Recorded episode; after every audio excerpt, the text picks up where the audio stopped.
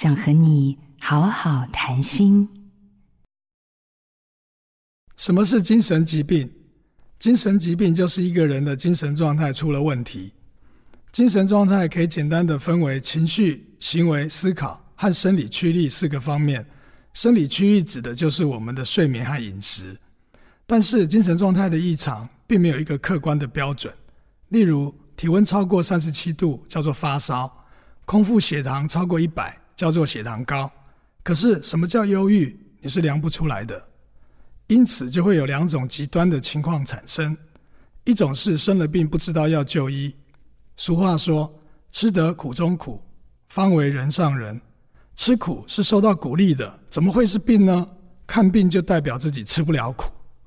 另外一种极端，则是上网搜寻精神疾病的诊断标准，发现自己什么都有。